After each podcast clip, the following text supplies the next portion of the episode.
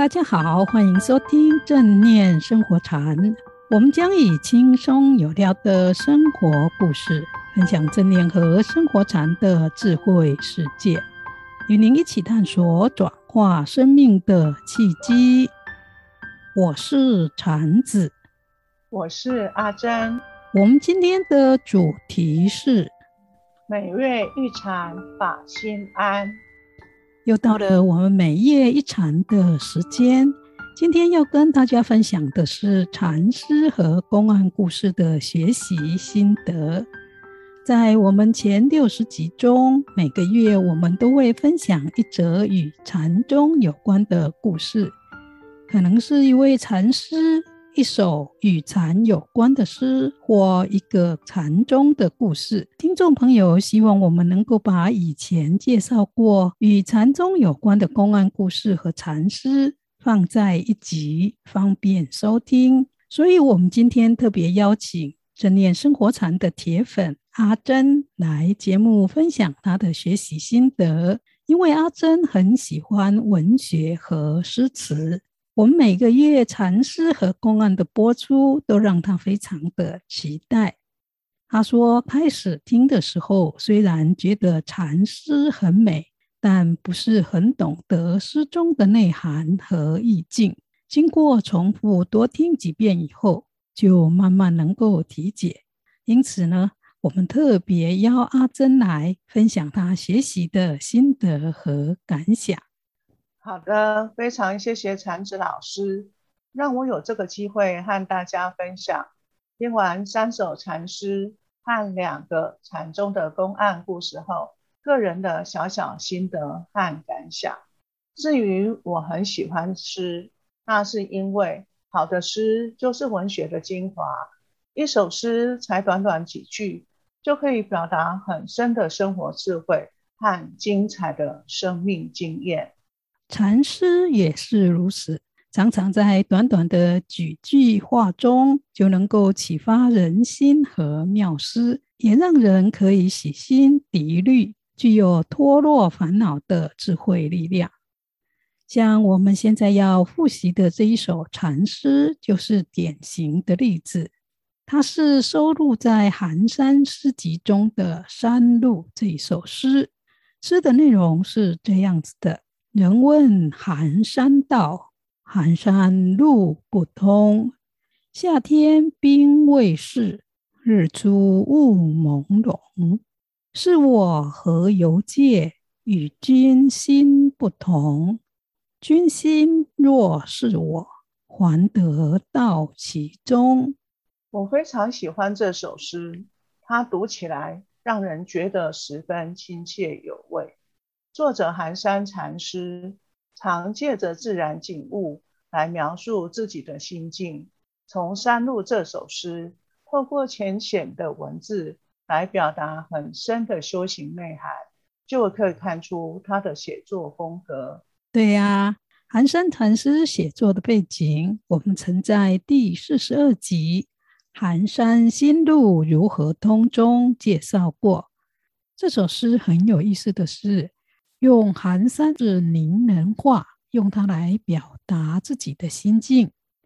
从表面上来说，它的意思是：有人问通往寒山的道路在哪里？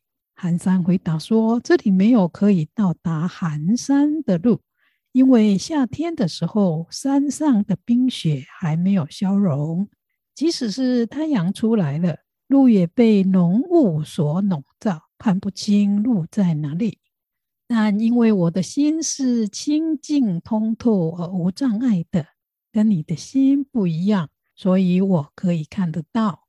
如果你的心也能跟我一样清净通透而无障碍，那你就可以无碍地进入山中了。寒山的诗常借用景物来做比喻，描述自己超然的心境。这首诗就是典型的代表。诗中的寒山，看似说寒岩这一座山，其实也可以指寒山子他自己。当我们把寒山读成是寒山子的时候，意思就不一样了。就是一首跟禅修有关的诗。因为寒山子是一位得道的修行人，所以他的心境之路并不是一般凡夫所能够体解的。阿珍，你听了这首诗后有什么感想呢？在山路这中，南山子借由路通不通来比喻心的清净或杂染。一般来说，山路上的冰到了夏天就会融化。早上太阳一出来，云雾就会消散。在诗中，寒山子用未融化的冰和未消散的云雾来比喻内心烦恼的坚固和层层叠叠，而它们就是通往寒山路的障碍。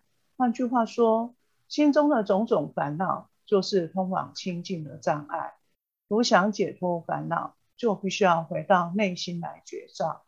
一旦升起好物。分别当下就要断除，以免被外境所转而生起各种杂染。他真的体会真棒，怪不得说禅诗可以启发我们的智慧。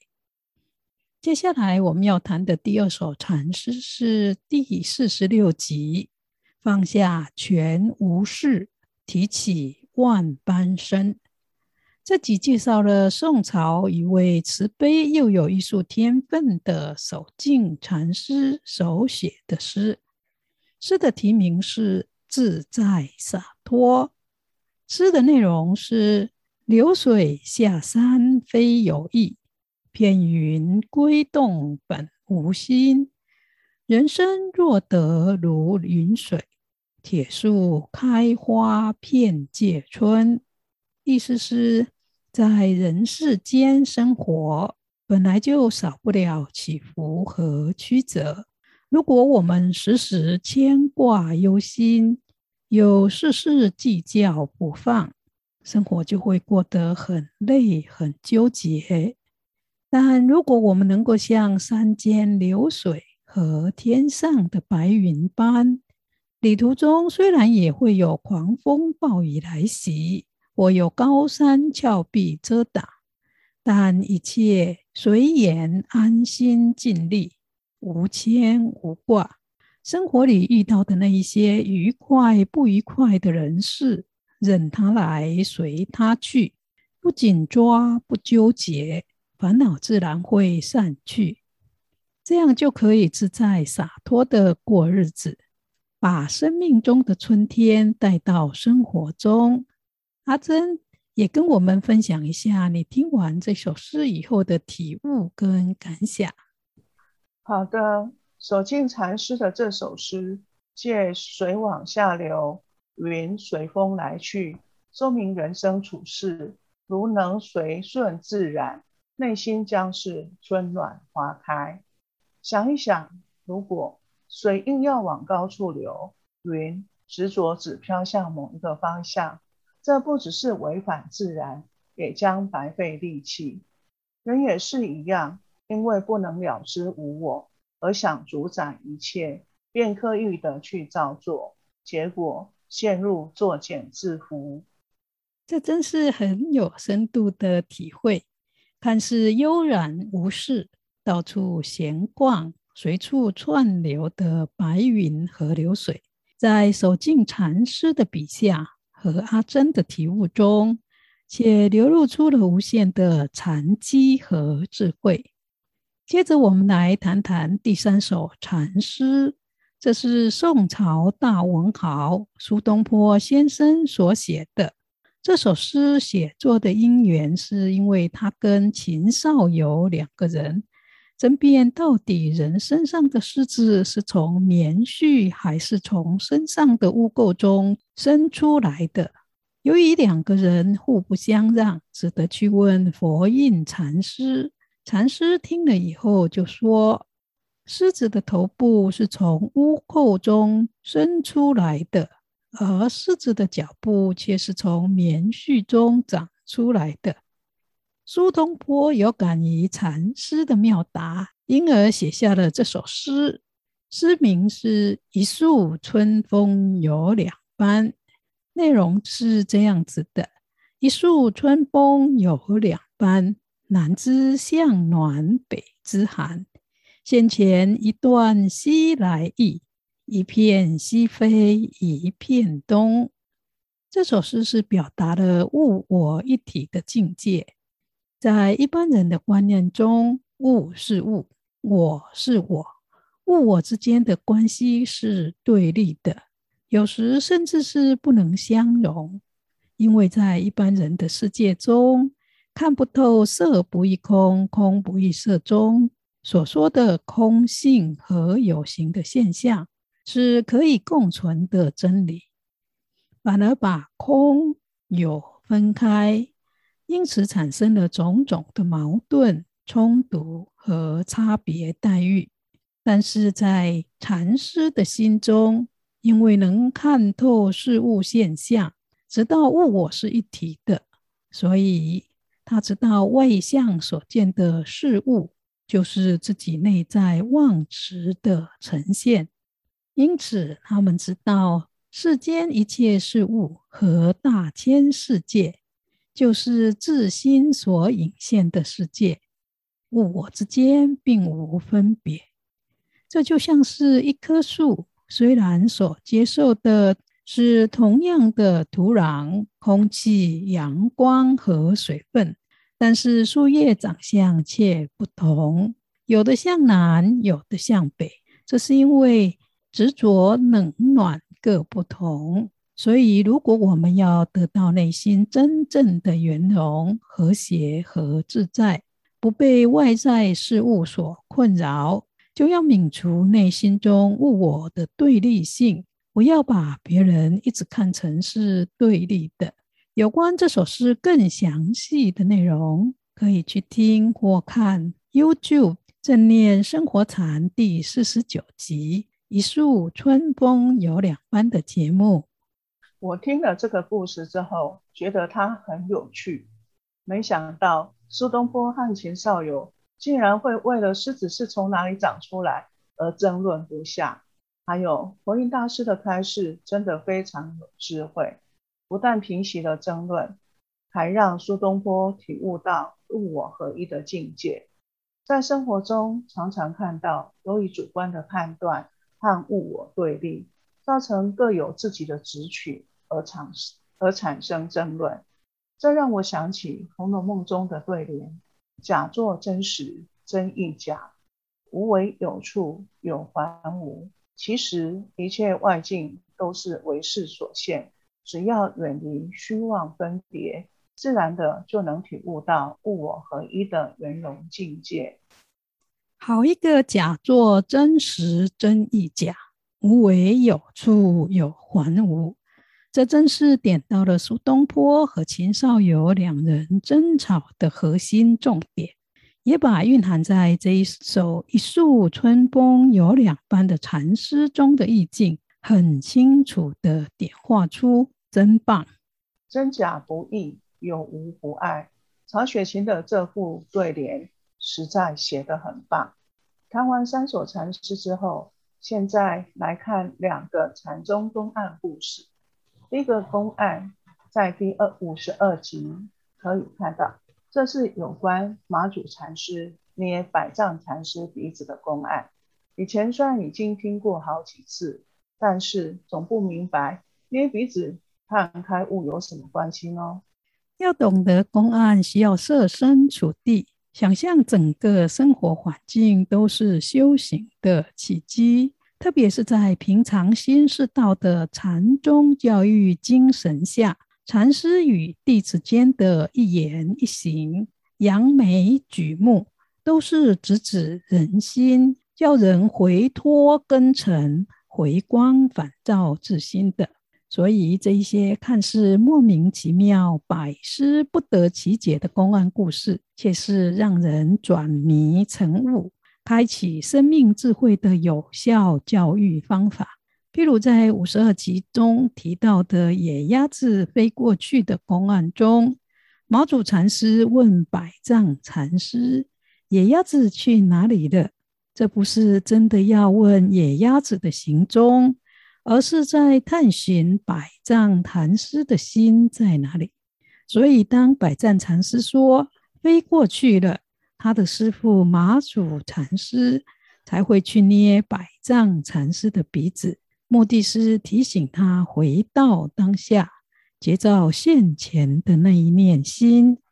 哦，原来如此，难怪我听这个公案故事听得一头雾水。但是当我听到禅子老师说“尔时歇息，尔时心”的时候，我的内心受到震撼，有种茅塞顿开的感觉，终于明白其中的禅机。原来修行的关键就在处境的当下，立即停止妄念的相续追逐。阿珍真的是很有慧根，听野鸭子飞过去的公案，虽然没有懂，但是在听耳时歇息，耳时心的这一句禅语的时候，却成了帮他体悟的敲门砖。可见梅子也要成熟了。幸好有禅子老师的提点，要不然就算被捏断鼻子，我的心还是跟着野鸭子飞走了。